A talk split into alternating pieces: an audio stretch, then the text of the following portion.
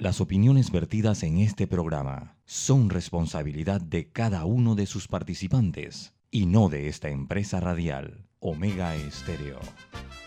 Son las 7 y 30 de la mañana, hora de un buen café y hora de Infoanálisis, el programa de información y análisis más profundo y actualizado de Panamá. Infoanálisis con Guillermo Antonio Adames, Rubén Darío Murgas y Milton Enríquez. Infoanálisis por los 107.3 de Omega Estéreo, cadena nacional.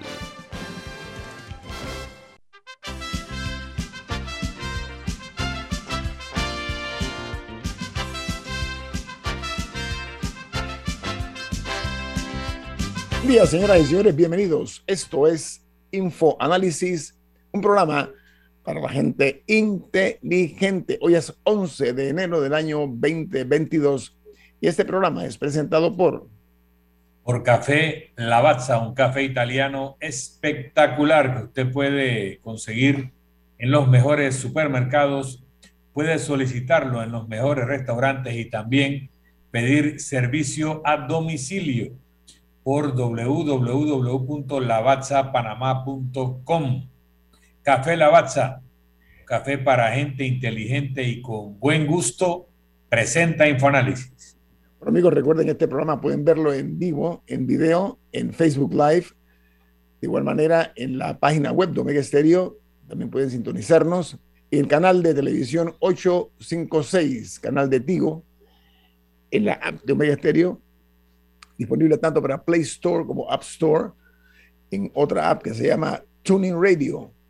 También estamos disponibles y eh, otras más de las... Eh, facilidades tecnológicas que ofrecemos a nuestros oyentes. Vamos, como siempre, a dar inicio al programa con las noticias que hacen primera plana en los diarios más importantes del mundo. Comenzamos en México porque el presidente de ese país, Andrés Manuel López Obrador, da positivo por COVID por segunda vez y dice que él guardará una cuarentena y se comunicará en forma virtual hasta recuperarse de la enfermedad. Por otra parte, en República Dominicana, el Ministerio de Salud Pública reporta 5.155 casos de personas infectadas por coronavirus en las últimas 24 horas.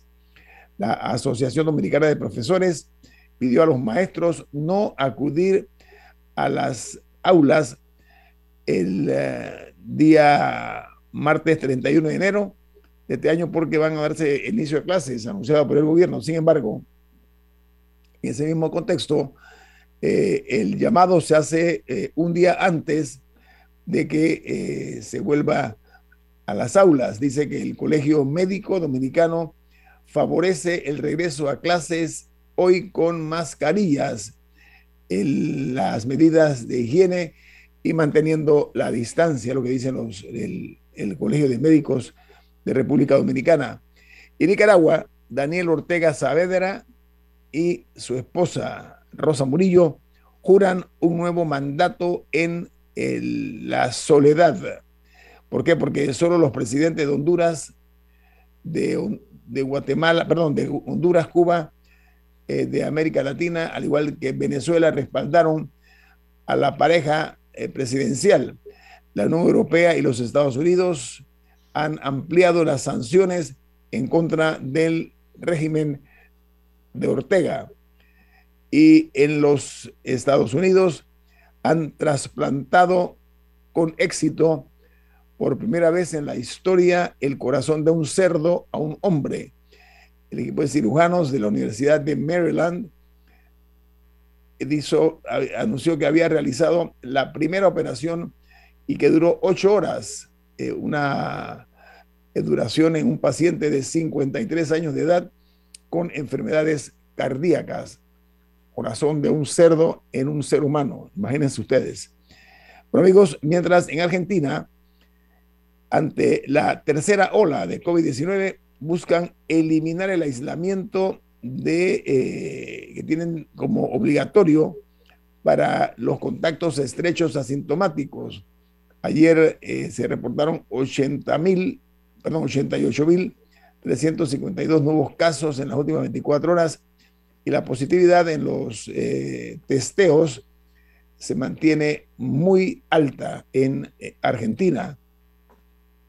Mientras en El Salvador, el año escolar 2022 continuará eh, en la modalidad semipresencial para sectores públicos y privados, informó el Ministerio de Educación, y no es obligatorio eh, que los estudiantes presenten la cartilla de vacunación para ser admitidos en eh, dos instituciones educativas. Mientras en Colombia, un repaso sobre la presencia eh, de los educadores en los planteles dice que no tiene reversa, bala el año escolar. Añaden además que aunque en Bogotá en tan solo nueve días hubo 38.550 contagios, el distrito eh, dice que va firme con la medida de eh, el inicio a clases o el retorno en forma eh, física o presencial a las aulas el próximo 24 de enero. En Costa Rica, la principal información es que la restricción vehicular se inicia a las 10 de la noche, al igual que la suspensión de eventos masivos, tanto en el plano deportivo como cultural, y se pide eh, mantener el teletrabajo. La Caja eh, de Seguro Social de Costa Rica o la Caja Costarricense de Seguro Social alista eh, una estrategia para el repunte o un repunte nunca visto hasta ahora en Costa Rica por el impacto del Omicron en servicios de salud. En Chile, tras el alza de casos de coronavirus, el Ministerio de Salud alerta de posible aumento de ingresos de pacientes a las unidades de cuidados intensivos y anuncia que fortalecerán la red integrada de salud en todo Chile. El Ministerio de Salud reporta más de 4.000 casos nuevos por tercer día consecutivo. La cifra de activos registra un nuevo máximo en los últimos, un nuevo máximo en los últimos seis meses. Los diarios de los Estados Unidos, los principales, titulan de la siguiente manera. El New York Times dice, el ex vicepresidente Mike Pence y el comité 6 de enero se involucran en un baile de alto riesgo sobre el testimonio eh, de este último. Dice, lograr que el vicepresidente Pence responda a las preguntas podrá ser crucial, ya que el panel de la Cámara se centra en la responsabilidad del expresidente Donald Trump. Pero Pence eh, ha dicho que está desilusionado con la idea de la eh, cooperación voluntaria. Recuerden que Pence en su momento, cuando estaba Trump y eso ocurría, él no se sumó a los halagos a la decisión tomada por Trump.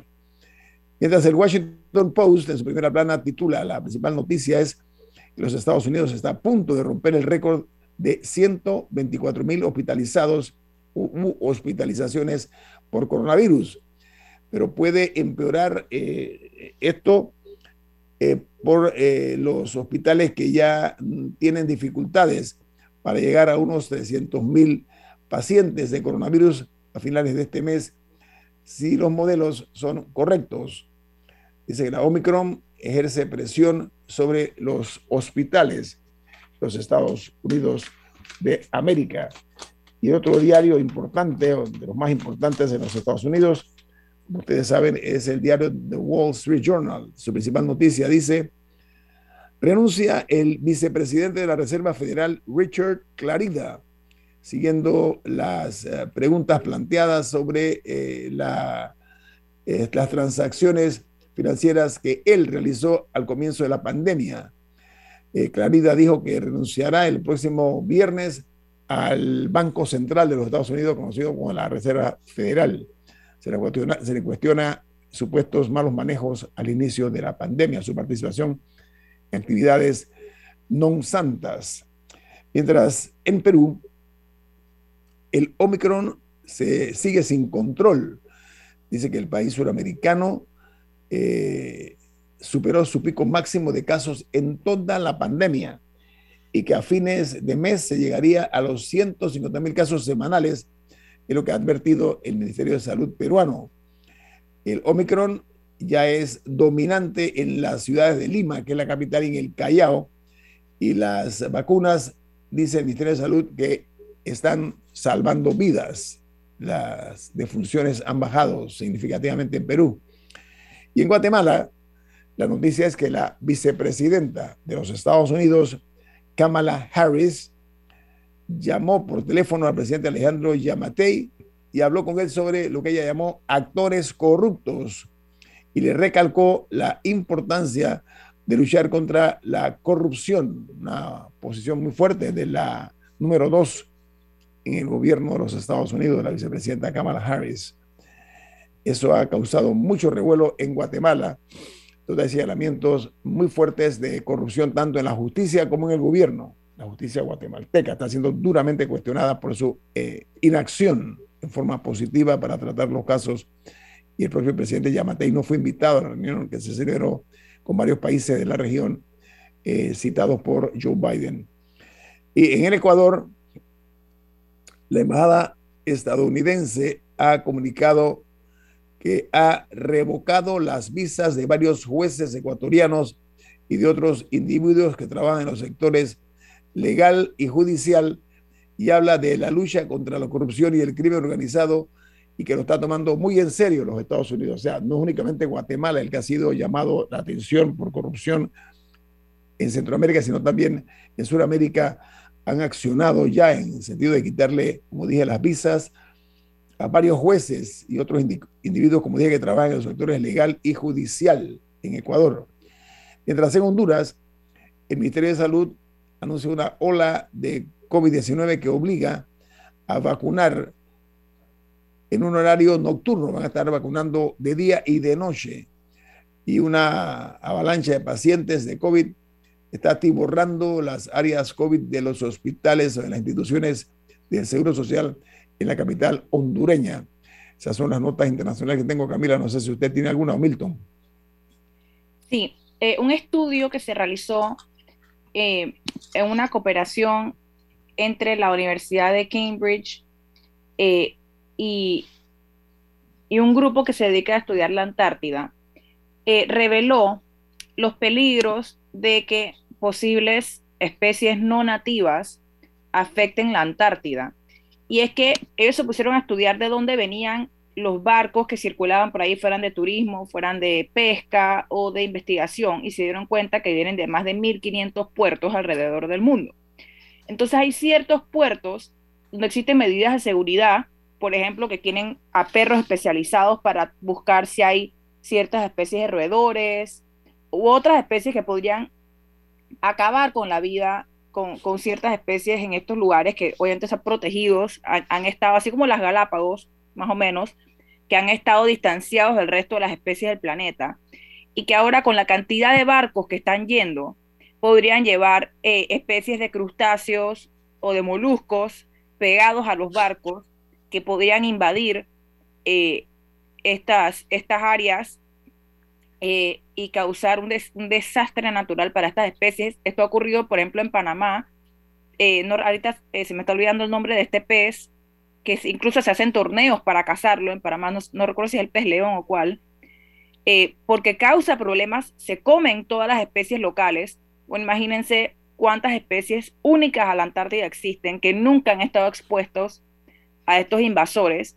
Entonces ellos están solicitando mayores controles, eh, mayores medidas de limpieza de, y de inspección eh, para evitar una catástrofe en la biodiversidad de la Antártida por un descuido de que alguien lleve ratas, por ejemplo, y que las ratas comiencen a comerse, no sé, los nidos de los pingüinos o algo por el estilo.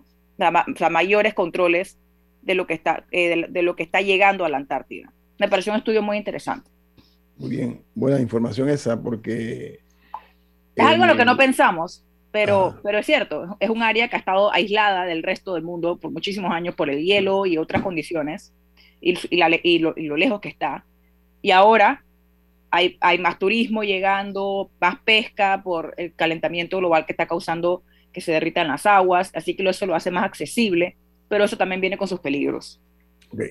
Gracias, Camila, por esa información. Vamos al corte comercial. Esto es Info Análisis, un programa para la gente inteligente.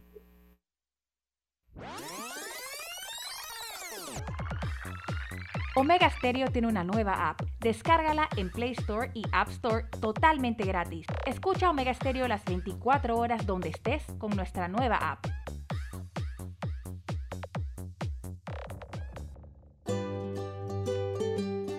En la vida hay momentos en que todos vamos a necesitar de un apoyo adicional. Para cualquier situación, hay formas de hacer más cómodo y placentero nuestro diario vivir. Sea cual sea su necesidad, en Hogar y Salud los apoyamos haciéndole la vida más fácil, porque contamos con la experiencia necesaria para recomendarle lo que usted necesite. Recuerde, Hogar y Salud les hace la vida más fácil. Visite nuestras nuevas sucursales en Villa Zaita al lado del Super 99 y en Cativa Colón al lado del Super Extra. Estamos abiertos en todas nuestras sucursales del país y le hacemos su entrega de forma gratuita en Panamá Centro. Para mayor información, puede consultar en Instagram y Facebook. Ya viene InfoAnálisis, el programa para gente inteligente como usted.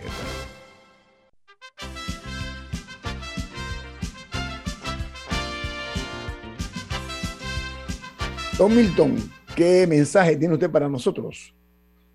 Claro que sí, en Banco Aliado te acompañamos en tu crecimiento financiero. Ahorra con tu cuenta Más Plus, mejorando el rendimiento de tus depósitos. Banco Aliado, tu aliado en todo momento. Puedes visitar la página web de Banco Aliado en www.bancoaliado.com y también puedes seguir a Banco Aliado en las redes sociales como arroba Banco Aliado. Banco Aliado, tu aliado en todo momento. Tienes el micrófono. Bueno, amigos, estamos eh, de regreso aquí en Infoanálisis. Eh, vamos a darles a conocer a ustedes los números de la COVID en la República de Panamá. De acuerdo al Ministerio de Salud, ayer se reportaron cuatro nuevos fallecimientos y 3.139 nuevos casos en las últimas 24 horas. Dice que eh, la, los casos están en 529.454 de COVID-19 y han perdido la vida 7.469 personas. Eh, por eh, este flagelo de la COVID-19.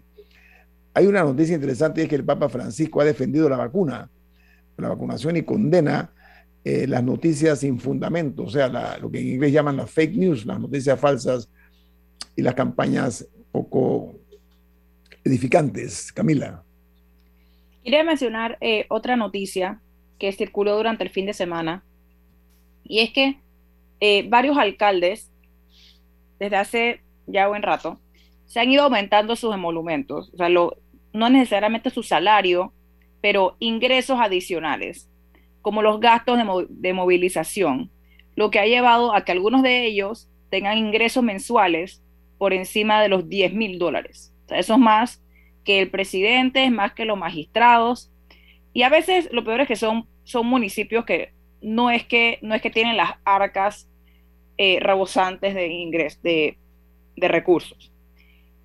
Entonces, el, procurador de la administración, ah, bueno, Ernesto Cedeño, eh, presentó eh, una solicitud de información o una demanda, no sé cuál era, un documento, al procurador de la administración y este intentó obtener información al respecto. El procurador de la administración, siendo un, un funcionario importante en el país, intentó solicitarle la información al Contralor, pero la respuesta fue que debido a una, a una nueva ley que pasó esta asamblea, el procurador de la administración tiene que pedirle permiso a la Corte Suprema de Justicia para poder solicitar ese, para poder investigar y solicitar esa información.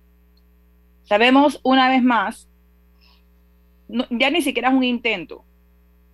O sea, una, son maniobras que se están haciendo para evitar y poner y poner obstáculos a la transparencia para evitar la rendición de cuentas, es ridículo que la Corte tenga que dar eh, permiso para que, un, funda, para que un, funcionario del rango del procurador de la administración pueda tener acceso a información. Entonces, e, eliminen la... Lo único que falta es que eliminen la posición si, si no le van a dejar trabajar. y al final el procurador de la administración tiene diversos sombreros, también es como el abogado de la nación, pero él debe poder tener acceso a esa información y en este momento no se le está permitiendo. Estamos viendo ya eh, ejemplos claros de las consecuencias también. Y esta fue una, de fue una ley hecha en esta asamblea y sancionada por el presidente Cortizo, eventualmente. Y lo que pasa, eh, entre otras cosas, es eh, que tenemos en un hecho real. Las tentaciones del poder son muy grandes. Entonces, cuando las personas llegan a las alturas del poder, pierden la visión real de lo que es eh, el contexto de todo el resto de la ciudadanía y de ellos cuando eran personas como nosotros, comunes y silvestres, y no eran todavía funcionarios. Entonces, esto ha traído como consecuencia, primero, que no quieren rendir cuentas. Estoy viendo el caso del alcalde Carrasquilla, que se ha negado rotundamente, no quiere rendir cuentas acerca de un salario que se aumentó, creo que a 10 mil dólares. Hay otros, otros alcaldes que han hecho lo mismo, sobre todo en eh, distritos que son muy pobres, lo cual contradice el sentido común. Y aunque no lo fueran, en momentos de crisis también. no hay una sustentación por la cual ellos deben ganar más que el presidente y que los magistrados. Lo que yo quiero decir. O sea, por lo menos no lo han brindado creo que es todavía más abominable el hecho de que son municipios pobres, eh, en condición eh, ruinosa algunos de ellos. Y esto trae como consecuencia que el nivel de eh, podredumbre que estamos nosotros viendo, que se está manejando una parte de lo que se llama un esnovismo vulgar por la parte de algunos funcionarios, estamos viendo que va a alcanzar un punto en el cual no vamos a poder siquiera respirar sin intoxicarnos porque la corrupción es demasiado rampante en ese sentido. Y no únicamente son algunos alcaldes, también hay otros funcionarios que se han elevado los salarios y se han impuesto gastos eh, superfluos que representan también... lo que pasa es que no se aumentan el salario y ahí, es ahí la clave. No se aumentan el salario. el salario de un representante sigue siendo dos mil dólares y el un alcalde sigue siendo, no recuerdo la cifra en este momento. Lo que hace es que se inventan otras figuras. Gastos de, como gastos de movilización para generar miles de dólares. ¿Por qué un alcalde necesita miles de dólares para moverse dentro de un área geográfica pequeña? Así es. hay, hay, ciertos, y lo hemos conversado en este programa antes, hay ciertas áreas en las que se podría hablar de un reconocimiento, por ejemplo, eh, si son áreas de difícil acceso que requieran algún tipo de, de gasto para subir una montaña, que se pudiera reconocer mediante viáticos o alguna otra figura entendible. Pero ¿por qué una persona necesita tanto dinero para moverse en San Miguelito? Claro. ¿Por qué el alcalde de Arraiján necesita gastos de movilización? ¿Por qué necesita gastos de movilización? Los residentes, los contribuyentes de su municipio, nadie le está pagando a ellos su movilización, porque él no necesita. Porque seguro también tienen carros del Estado para movilizarse, pero ¿por qué necesitan generar tanto dinero eh, para moverse? Eso se llama el dominio del feudo. Son señores feudales, lamentablemente. Eh, y eso muestra también. Y nadie está controlando eso. No, no. nadie controlando eso. Eso además muestra la catadura moral de estos funcionarios eh, en tiempos de desorientación, en tiempos de crisis económica, en tiempos de pandemia. Siguen funcionando como si estuviéramos en tiempos normales. Diga, Don Milton. Mira, yo, yo no conozco la ley que cita el Contralor para obstaculizar el acceso de la información, pero hay una ley de transparencia que le permite a cualquier ciudadano solicitar información de esta naturaleza. Los emolumentos de los funcionarios que son sufragados con fondos públicos son objeto de, publicación. Tiene que estar en las páginas web cuánto gana cada quien cuánto ha recibido. O sea, no puede haber eh, ningún tipo de cortapisas al acceso de la información de remuneración. Por otra parte, hay normas constitucionales que establecen, por ejemplo, el artículo 157 de la Constitución dice, los diputados devengarán los emolumentos que señale la ley, los cuales serán imputables al Tesoro Nacional, pero su aumento solo será efectivo después de terminar el periodo de la Asamblea Nacional que lo hubiera aprobado. En el caso del presidente de la República, creo que no se puede reducir eh, en su periodo como una forma de evitar que la Asamblea pueda chantajear al presidente dejándolo sin sueldo. En el caso de los ministros, los magistrados del Tribunal, de, de la Corte Suprema, del Tribunal Electoral, procurador y contralor, tienen que estar al mismo nivel o no menos que. O sea, los magistrados no pueden debergar menos que los ministros. Entonces, una vez que en el mandato del presidente Pérez Valladares se subió el sueldo de los ministros de 5 mil a 10 mil, automáticamente se subieron los sueldos de los otros altos cargos. Luego, por la presión de la opinión pública, se redujo el sueldo de los ministros a 7 mil, pero los magistrados dijeron, no, no, nosotros somos 10 mil y si ustedes se lo quieren rebajar, y ahí ha quedado en 10 mil esos cargos que ganan 10 mil. El defensor del pueblo gana lo mismo que los diputados, en este caso 7. Pero hay gente de la que no se habla. El director de la Policía Nacional creo que acaba ganando algo cercano a los 20 mil dólares al mes. El presidente de la Asamblea tiene unos sobresueldos que los ponen también como en 18 mil a 20 mil. El administrador del canal, al cual yo no me opongo que se le pague bien, pero él gana como un cuarto de millón de dólares al año, como 20 mil, 25 mil dólares al mes. Y creo que, que, lo merece por el tipo de operación que tiene que regentar y lo que le rinde al país. Lo que les quiero, un, un piloto del canal eh, se pone 300 mil, 400 mil dólares al año en producto de los sobresueldos y que tiene unos periodos largos de descanso que utiliza para trabajar en otros puertos y donde gana otro tanto. O sea, que aquí hay una serie de funcionarios del Estado que ganan no mucho, muchísimo más que el presidente de la República y que los ministros y de los cuales se habla poco. Ahora, en el caso de los alcaldes, se supone que como son autoridades cercanas a, la comunidad, que son vecinos que viven ahí, pues cualquier aumento de los emolumentos de un alcalde tendría que ser aprobado por el Consejo Municipal, tendría que ser un evento público y probablemente un aumento eh, exagerado produciría una reacción que obligaría a volverlo a colocar en un nivel aceptable a los ingresos del municipio pero no hay una norma constitucional, como si la hay para los diputados, si la hay para el presidente, para ministros, que pone cortapisas a esos aumentos. Entonces, que tú digas, bueno, si la ley o el acuerdo municipal respectivo establece tal ingreso para el alcalde, pues yo no lo puedo objetar, eso lo podría decir un contralor. Eso es muy distinto a negarse a dar la información para que sea la comunidad la que le exija a esas autoridades abusivas que retornen a un nivel de ingresos correspondiente con lo que la comunidad puede pagar y con lo que debiera hacer eh, en la remuneración de ese tipo de cargos. No sabes qué, Milton, eh, hay una competencia entre algunos funcionarios para ver quién lo hace peor, lamentablemente. O sea, porque eh, la ineficacia en algunos funcionarios de alto nivel es evidente, los hechos los retratan de cuerpo entero. Entonces, mientras aquí nos pongamos un paso adelante, la actividad bananera eh, en que a veces nos sumimos, donde no hay controles, lo que tú estás diciendo.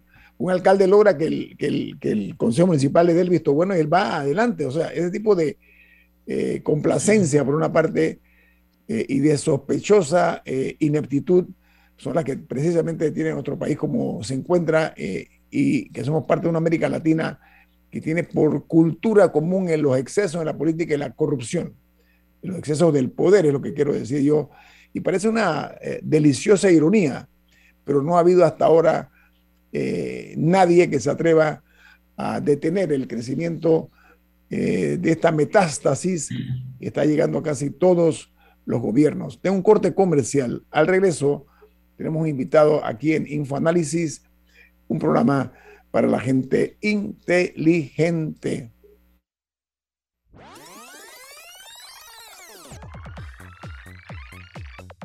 Omega Stereo tiene una nueva app. Descárgala en Play Store y App Store totalmente gratis. Escucha Omega Stereo las 24 horas donde estés con nuestra aplicación 100% renovada. Inundado de papeles en su oficina. Gasta mucho tiempo buscando documentos y archivos. En Solutexa digitalizamos los documentos de su empresa y le proporcionamos un software poderoso y fácil de usar para que pueda organizar y encontrar esos documentos escaneados. Llámenos al 209-4997 para un demo sin compromiso. Solutexa, expertos en digitalización y gestión documental.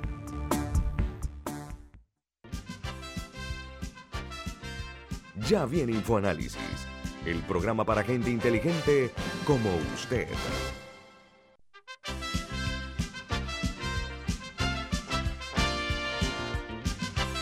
Esta mañana nos acompaña, eh, y nos da mucho gusto anunciarlo, al profesor Luis Navas Pájaros. Pájaro. Profesor Navas, ¿cómo está usted? ¿Cómo le va? Buen día, don Guillermo. Buen día, Camila. Buen día, Milton. Buenos días, profesor Daniel.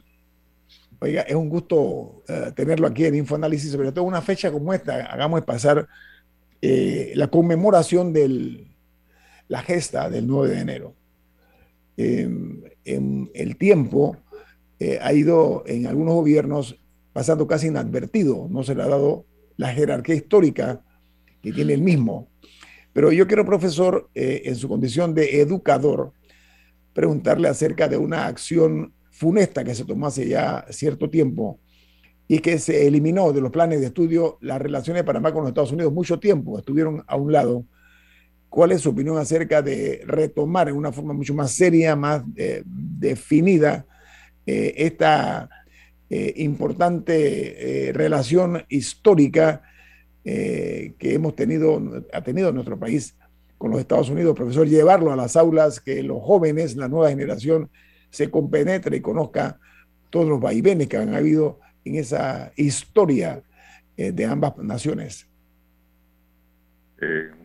gracias por la invitación, distinguidos compatriotas. El problema es que desde mucho antes en Panamá se ha venido cultivando la noción y por consiguiente conducta de eliminar todo aquello que le sea incómodo a la presencia colonial de los Estados Unidos. Todo, todo, absolutamente todo ocultar hechos, ocultar eh, personajes. Y en el caso de las relaciones de Panamá con los Estados Unidos, en 1952 nace en la universidad por iniciativa de un extraordinario profesor, fundador de la escuela de diplomacia, hoy Escuela de Relaciones internacionales, la cátedra Relaciones de Panamá con los Estados Unidos. Y apoyó esa cátedra un extraordinario aporte que fue su tesis oral. Eh, los Estados Unidos y la República de Panamá. Compendio muy oportuno para que los panameños estuviéramos al tanto de una relación que influye, como influyó en su momento, de manera determinante en la conducta del Estado y en la de sus relaciones internacionales que prácticamente estaba atrapada en términos bilaterales, Estados Unidos y Panamá. En 1962, Shari efectuó una visita a Washington, invitada por el presidente Kennedy, dado una nota que Shari le, remite a su homólogo solicitándole la revisión del tratado, Ramón Eisenhower, que en ese momento estaba vigente. Kennedy le responde señalándole que para qué centrarse en una discusión de un tratado, de un canal obsoleto, que debían analizar las posibilidades de la construcción de un canal a nivel. Y este hombre, nuestro presidente, señalándole, uno, que no había un estudio de factibilidad, cosa cierta, y dos, que no estaban comprometidos los fondos para la construcción de ese canal a, a nivel. Eso, por supuesto, impactó a un presidente inteligente como Kennedy y acepta que efectivamente deben reunirse y discutir las posibilidades de mejorar las relaciones entre ambos estados. Y asiste y es recibido apoteósicamente. Se les tira serpentina, uno de los poquísimos, para no decir único presidente que se le ha dado ese honor, 1962, septiembre de 1962. El, al, al mes siguiente, octubre, el mundo quedó al borde de una gran crisis política por la, los cohetes que tenía la Unión Soviética en Cuba, la bandita crisis de los cohetes, bien. Y allí inicia el acuerdo para, perdón, para establecer el acuerdo de la izada de bandera, porque Kennedy en ese momento no podía comprometerse a más.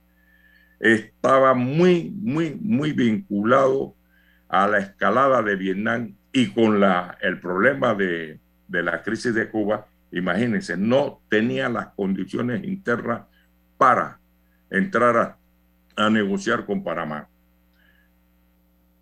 Y, a, y, en, y en diciembre de 1962, dos diputados proponen que se imparta la, la asignatura en los últimos años del bachillerato público de la, de, de, de la educación pública, relaciones de Panamá con los Estados Unidos. Y eso se aprobó. Y debió haberse dado inicio en 1963. Y para diciembre del 63, con ya la ley aprobada, pero no implementada, se produce el acuerdo para que las dos banderas fueran izadas en algunos sitios, no en todos, en algunos sitios escogidos, seleccionados, no pasaban de 15, entre ellos la escuela secundaria de Balboa, por la gran oposición que hubo fundamentalmente de los militares. Los militares se oponían rotundamente a izar la bandera panameña en las bases militares. Y la zona del canal, esa estructura que nosotros todavía todavía no hemos investigado la estructura social, no la económica, la estructura social, es decir, los sonian, los colonos, se opusieron y fueron a apoyar a los estudiantes, a sus hijos. La mayoría de esos estudiantes de la escuela secundaria de Balboa eran hijos de, de, militares, de civiles. Entonces fue con esa estructura que nosotros nos enfrentamos. Y en 1983, el gobierno, 1973, el gobierno de aquel entonces, dirigido por Omar Torrijos Herrera, toma la decisión de impartir relaciones de Panamá con los Estados Unidos. Cuando incomoda esa asignatura en las escuelas públicas, en los colegios públicos, después del golpeo, después del después de, la invasión. Y hubo un presidente, el innombrable, y yo no voy a cometer eh, el pecado de nombrarlo, el innombrable, con una ministra de educación, afirmaron públicamente que era necesario eliminar esa asignatura porque propiciaba el odio. Error y desmejoraron la historia de Panamá que había tomado categoría propia como debe ser y se le envolvió en lo que se conoció como ciencias sociales. Ya habíamos pasado por esa experiencia en la década del 50 en la que se agrupó geografía, historia, cívica en las llamadas ciencias sociales. Y se comenzó a desmejorar la enseñanza de una importante asignatura como historia y por consiguiente relaciones de Panamá con los Estados Unidos. Ahora, profesor Nava, permítame, porque eh, ahora mismo hay un gobierno PRD, Que es el partido de Omar Torrijos, que tiene la responsabilidad de consolidar exactamente ese tipo de iniciativa que usted dice, pero vamos a darle un lado por el momento porque también debo reconocer que es conocido, eh, perdóneme la, la redundancia, el hecho de que algunos por no enojar a los Estados Unidos, porque esa era la mentalidad, ¿no? Para que no haya eh, ningún tipo de, reacción negativa por parte de, los Estados Unidos.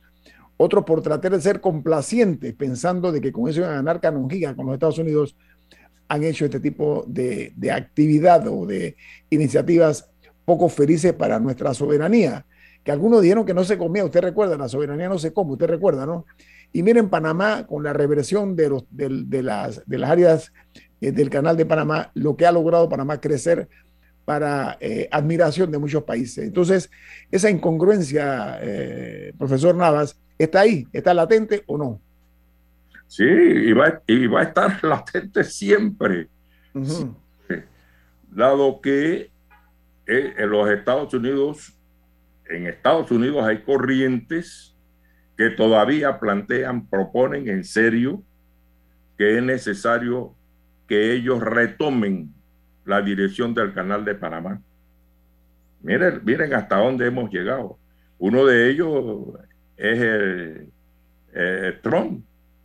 Trump sigue insistiendo que ese canal se lo, nos lo regalaron, porque ese canal lo construyeron ellos y ellos dieron el progreso aquí en Panamá. Eh, eh, y hay sectores muy importantes en los Estados Unidos que lo creen firmemente que ese canal jamás debió ser entregado a Panamá.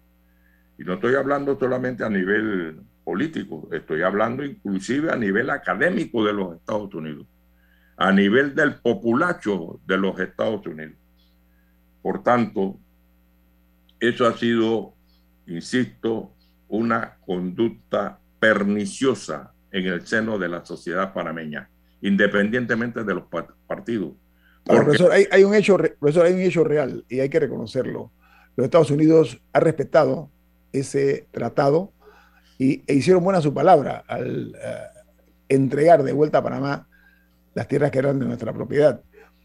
Eh, romper ese prestigioso momento de esa gran nación con un país pequeño como el nuestro, casi liliputense, ¿no? En el concierto de las naciones. Hombre, los engrandeció también, profesor Navas, ¿o no? Sí, es cierto, pero básicamente por la política de un presidente, Carter. Eso tiene un gran valor. Un segundito, Milton. Un gran valor. Y nosotros los panameños hemos sido ingratos con ese hombre que comprometió su capital político. Una de las razones por la que él no se pudo reelegir una de las razones por la que se fortaleció la corriente neocom encabezada por un actor de cine, Ronald, Reagan. Ronald Reagan. Exactamente, ese personaje de la sonrisa, pero que con muchas limitaciones intelectuales. Eh, y nosotros decíamos Miren, miren hasta dónde hemos llegado. Nosotros decíamos, bueno, ya el canal es nuestro, ya hay que eliminar esta asignatura, ya no tenemos que, eh, entregar eh, esta enseñanza. y el drama es que la conquista del canal, recuperar nuestro territorio, eliminar la perpetuidad, abrir cauces para un desarrollo económico que beneficie a los panameños. Eso costó desde 1979 para lograr la ratificación y, la, y, entrar en vigencia esos dos tratados, le costó, y lo saben los trabajadores del canal, todas las medidas en contra de que ese canal le fuera entregado con eficiencia, con capacidad manejable. Y gracias a quien, al impulso que le puso el ya en, ese entonces presidente Carter y, y también la actitud patriótica de hombres como Manfredo y posteriormente con, con, con Alemán Subieta. En otras palabras, Panamá le costó y le seguirá costando administrar eficientemente ese canal. Y hemos demostrado que somos capaces de administrarlo eficientemente. Es más, más eficientemente que los Estados Unidos. Profesor, tengo un corte comercial. Milton tiene una pregunta al revés, así que viene más aquí en Info Análisis. Este es un programa para la gente inteligente.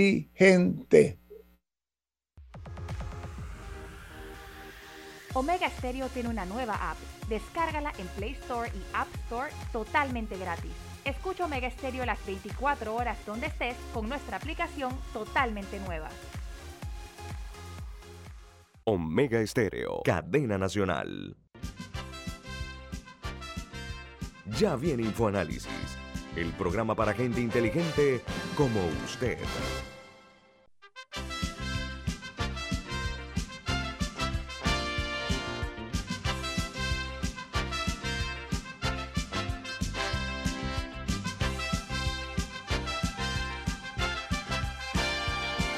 El profesor Luis Navas Pájaro está con nosotros esta mañana, eh, sobre todo eh, creando conciencia acerca del significado de todos los pasos que hemos tenido que dar para ser hoy una nación libre, con un canal que es nuestro, que hemos ampliado por orgullo de esta y las futuras generaciones y que tenemos más responsabilidades que satisfacciones. Don Milton.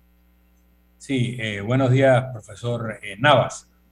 decía Ortega Gasset que yo soy yo y mi circunstancia. ¿no? Usted relataba la circunstancia de Kennedy que le hacía imposible políticamente eh, corregir la injusticia de la relación entre Panamá y Estados Unidos por la crisis de los misiles, por eh, los otros problemas que se fueron dando en Estados Unidos y luego en Estados Unidos con el asesinato de Kennedy y queda Johnson eh, presidiendo un país que estaba traumatizado y convulso y con una entrada fuerte en la guerra de Vietnam. Pero eh, el ex canciller Juan Antonio Tac nos dijo un almuerzo a Guillermo, a Rubén Darío Murga y a mí, almorzamos un par de veces con él y nos contaba anécdotas, que Henry Kissinger le dijo, el tema del canal no es un problema en Estados Unidos. Cuando sea un problema en Estados Unidos, podremos negociar. Y está que entendió, háganos el problema. O sea, había una, en la élite norteamericana, que había obligado a Inglaterra, a Gran Bretaña, a Francia, a las grandes potencias europeas a desmontar sus imperios en África, en Asia, etcétera, no podía tener a su vez una colonia en, ningún lado. Y por lo tanto ellos entendían que ellos tenían que desmontar esa colonia de la zona del canal y les quedó más claro que nunca en el 64, porque la orden de colocar la bandera panameña en ciertos lugares era una orden presidencial de los Estados Unidos. Y los Sonians estaban desobedeciendo una orden del presidente de los Estados Unidos. Ahí se dieron cuenta la calaña de la población y la psiquis que se había generado en la zona del canal, que no solamente era un régimen apartheid, sino que también desconocía a la autoridad del presidente de los Estados Unidos. Así que yo creo que en la élite en los años 60 de Estados Unidos había la comprensión de que eso no podía mantenerse como estaba. Y Kissinger le da la pista a Panamá, háganos el problema. Luego, Omar Torrijos, que fue el gran estratega de los tratados, y eso no era mi opinión inicial, yo no conocía a nadie, yo era un muchachito, pero hablando con los negociadores, con TAC, con el doctor López Guevara, con eh, Adolfo Ahumada, con Aristide Rollo en distintos momentos, nos dijeron, no, no, no, no, no, no, el gran estratega de los tratados, tratados fue Omar Torrijos. Y las dos líneas estratégicas principales que le dijo a TAC fue, uno, no vamos a negociar artículos, vamos a negociar principios. Y una vez que estamos de acuerdo en los principios, entonces que los abogados redacten los artículos. Porque los gringos siempre nos vienen con el artículo 1, el artículo 2, el artículo 3 y nos enredan. Segundo, mientras sea un problema bilateral entre Panamá y Estados Unidos, siempre seremos débiles. Tenemos que hacer que esto sea un problema del mundo con Estados Unidos. Y empieza la estrategia de la internacionalización de la causa. Esa es la segunda maniobra estratégica importante de Torrijos.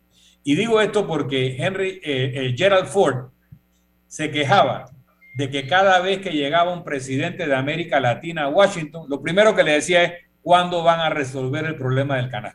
Pero eso no era espontáneo, era que cuando Torrijos se enteraba que venía uno de estos, que eran generales casi todos, eh, presidentes a Estados Unidos, decía, oye, ya que vas para allá, por favor, dile esto al presidente Ford.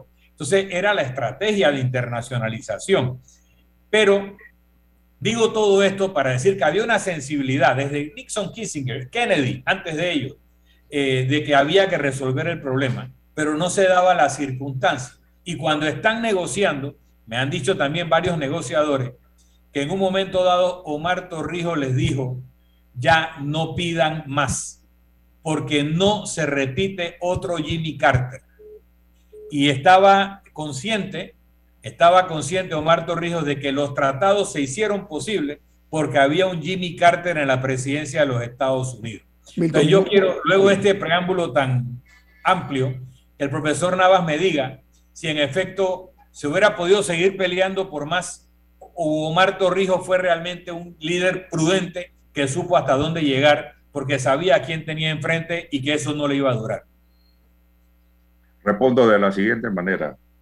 La audacia de la diplomacia panameña efectivamente fue internacionalizar sus reclamaciones. Ya no estábamos pidiendo eh, una simple revisión del tratado, habíamos planteado un objetivo estratégico, la descolonización. Y de eso eh, se habla muy poco.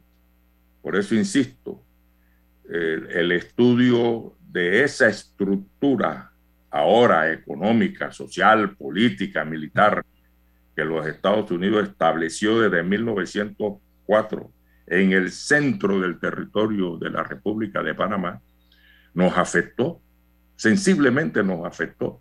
Y en efecto, la segunda experiencia de sesiones del Consejo de Seguridad de las Naciones Unidas fuera de su sede la primera se efectuó en África, la segunda se efectuó en América Latina y particularmente en Panamá, en momento en que éramos parte del Consejo de Seguridad. En ese momento estaba Aquilino Boy, un hombre convencido de las reclamaciones panameñas. Él mismo generó una iniciativa en noviembre de 1959 es decir, que no era ningún improvisado. Él era embajador nuestro en las Naciones Unidas en el momento de la agresión, enero del 64. Así que una resolución favorable a Panamá en, en la reunión, en las sesiones del Consejo de Seguridad de las Naciones Unidas en nuestra capital, catapultó y se hizo visible el problema panameño nosotros tuvimos la inteligencia de vincularlo a un problema de la paz. Por ello, tuvimos también que seguir alimentando esa solidaridad que nos la demostraron en enero del 64, apoyarlo en ella. En el 74 se estableció los acuerdos con Henry Kissinger, efectivamente, los ocho puntos TAC Kissinger que van a normar las negociaciones. En 1975 se constituyó el grupo de apoyo de contadora Costa Rica, Colombia, Venezuela y después se incorpora a México. En otras palabras, lo que hicimos lo hicimos bien. Desde luego que no podíamos obtenerlo todo. El mejor tratado hubiese sido artículo 1, derógase todos los tratados, acuerdos entre Panamá y los Estados Unidos y Panamá en razón de una resolución de las Naciones Unidas debe usufructuar sus recursos naturales. Ah, no. En Estados Unidos el problema militar pesa y mm. sigue pesando. Y los militares querían tener muchas garantías. Y parte de las condiciones que estableció el Senado fue los presidentes deben negociar la presencia militar de los Estados Unidos después del año 2000. Y vino otra, los Estados Unidos se reservan el derecho de emplear sus Fuerzas Armadas para abrir y, procurar que el canal esté abierto siempre. E, e, esos dos elementos llevó a Torrijos a decir que estábamos bajo el paraguas del Pentágono y analizó aquí a los sectores en contra de los tratados. Hombre, si la República de Panamá nace al amparo de las Fuerzas Armadas de los Estados Unidos, ah, pero nos olvidamos de eso. Y nos olvidamos que nuestra primera constitución amplió a todo el territorio el derecho ese nefasto de la intervención, intervención que se eliminó en 1932 en la conferencia de ministros de Relaciones Exteriores del continente americano, excluyendo a Canadá, y estableció el principio de la no intervención. Por eso que en el Tratado del 36 nosotros logramos eliminar la, el derecho de intervención en el tratado y también coincidentemente, coincidentemente el hermano del presidente Armodio Arias, Arnulfo Arias, en la constitución del 41 lo elimina, elimina el artículo 136. Eh, digo, em, hay un sector de la sociedad panameña que se siente amparado por, por el ejército de, los Estados Unidos. Eso es innegable, con eso tenemos que vivir. no en Panamá estuvieron de acuerdo con los tratados, no todos en Panamá estaban convencidos de nuestra capacidad para manejar el canal. Y, con eso hay que vivir, pues. Lo importante es que lo más, es, eh, lo más avanzado de la sociedad panameña no caiga en la trampa de negar nuestros valores para no incomodar a los Estados Unidos. Eh, es el caso de Victoriano Lorenzo, que, no, que se desconocía cómo se conocía a Victoriano Lorenzo. Se le conocía como un bandido, como un asesino. A Pedro Prestán ni, ni mencionarlo siquiera. Estaba considerado como un incendiario. Es más, eh, eh, rescatar a Pedro Prestán nos costó Buenaventura Corrioso, mucho menos. Y así por el ejemplo, este país desconoce que en 1920 un maestro originario de Barbados, nacionalizado panameño, se nacionalizó en 1919 y en 1920 dirigió la única huelga masiva en el canal. William Preston Stout Usted sabe dónde vivía William Preston Stout en Colón. ¿En qué edificio? En la casa Wilco. Eso lo dicen, por supuesto que no. Que aquí hubo una prensa obrera combatiente de los antillanos, de workman, el trabajador. Que aquí hubo una presencia de anarquistas españoles. es decir, nosotros tuvimos una presencia de miles de trabajadores y no le hemos hecho un monumento. Profesor, yo, yo quiero, vamos a darla ahí porque usted dijo una palabra y lo voy a invitar a otro programa porque tiene usted un conocimiento muy puntual de la historia nuestra, pero sobre todo de momentos que tienen que ser reivindicados por nosotros mismos. Pero ¿sabe qué? Usted habló de ingratitudes. A mi juicio, a varios panameños, particularmente al expresidente Chiari, no se le ha dado su lugar en la historia. No se le ha dado a muchos panameños, pero en particular al presidente Chiari. Es un acto de ingratitud, a mi juicio, que no se le haya hecho un monumento como se lo merece él cuando tomó la decisión que generó, desencadenó lo que hoy representa para nosotros nuestra dignidad nacional. Yo la voy a dejar ahí por el momento, lo voy a invitar al profesor, porque esto no se va a quedar ahí, ¿le parece? Es una fecha anterior, ¿le parece? Yo quisiera, yo quisiera eh, eh, eh, meterme en camisa de once varas yo, quiero, yo quiero que nos metamos, vamos a meternos luego. Yo, yo, yo, yo me, me, comprometo a eso, profesor. Gracias por estar con nosotros. Pero también te invito a que disputamos la travesura de un, de un presidente panameño, Belisario Porra, que nos hipotecó con un aventurero, el Vasco Núñez de Balboa. Y le tenemos el monumento más grandioso en este país a ese aventurero, sin embargo, a un hombre como el presidente de la dignidad a un hombre como Omar Torrijos. Son deudas, son deudas pendientes, asignaturas pendientes, profesor. Oiga, muchas gracias por estar con nosotros. Viene Álvaro Alvarado con su programa Sin Radios Milton. ¿Quién despide Infoanálisis? Nos vamos, pero lo hacemos disfrutando una deliciosa taza del café Lavazza, café italiano espectacular. Café Lavazza, un café para gente inteligente y con buen gusto. Despide Infoanálisis. Ha terminado el infoanálisis de hoy. Lo esperamos mañana de 7 y 30 a 8 y 30 de la mañana para compartir la información y el análisis más profundo e ilustrado de Panamá. Infoanálisis con Guillermo Antonio Adames, Rubén Darío Murgas y Milton Enríquez. Infoanálisis por los 107.3 de Omega Estéreo, cadena nacional. Limpieza Panamá, la solución